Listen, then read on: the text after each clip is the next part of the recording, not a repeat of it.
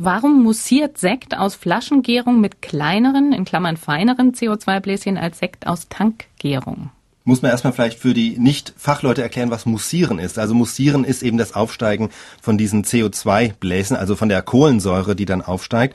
Und da gibt es tatsächlich Unterschiede zwischen der traditionellen Flaschengärung, das ist die Art von Sekt, mit der auch Champagner hergestellt wird. Da wird der Sekt in der Flasche, gärt er und irgendwann, und da ist ja auch dann Hefe drin, und irgendwann wird diese Hefe einfach rausgeschossen. Man schüttelt und rüttelt, das ist das sogenannte Rüttelverfahren, und dann fliegt die Hefe aus der Flasche und dann kommt gleich wieder der Korken drauf und dann ist der Champagner im Grunde fast fertig.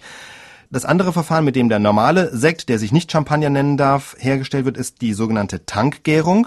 In großen Behältern wird da der Sekt vergoren, aber er wird dann gefiltert. Und bei diesem Filtern wird also die sämtliche Hefe aus dem Sekt herausgenommen. Und das macht dann am Schluss den Unterschied aus. Also im Champagner sind sozusagen noch kleine Hefeteilchen drin, wenn Sie so wollen und im normalen Sekt, der über die Tankgärung produziert wird, eben nicht. Und an diesen Hefeteilchen, das sind dann im Grunde die Punkte, an denen die Bläschen entstehen. Die Bläschen brauchen auch immer so diese Kulminationspunkte, ja, wo dann die Bläschen entstehen. Und die sind eben im Champagner stärker, feiner verbreitet als im normalen Sekt. Und deswegen sind auch die Bläschen insgesamt feiner verteilt als im normalen Sekt. Mhm, also mehr Triebmittel sozusagen auch genau, im Champagner. Nicht, nicht unbedingt mehr, aber sozusagen feiner verteilt. Okay.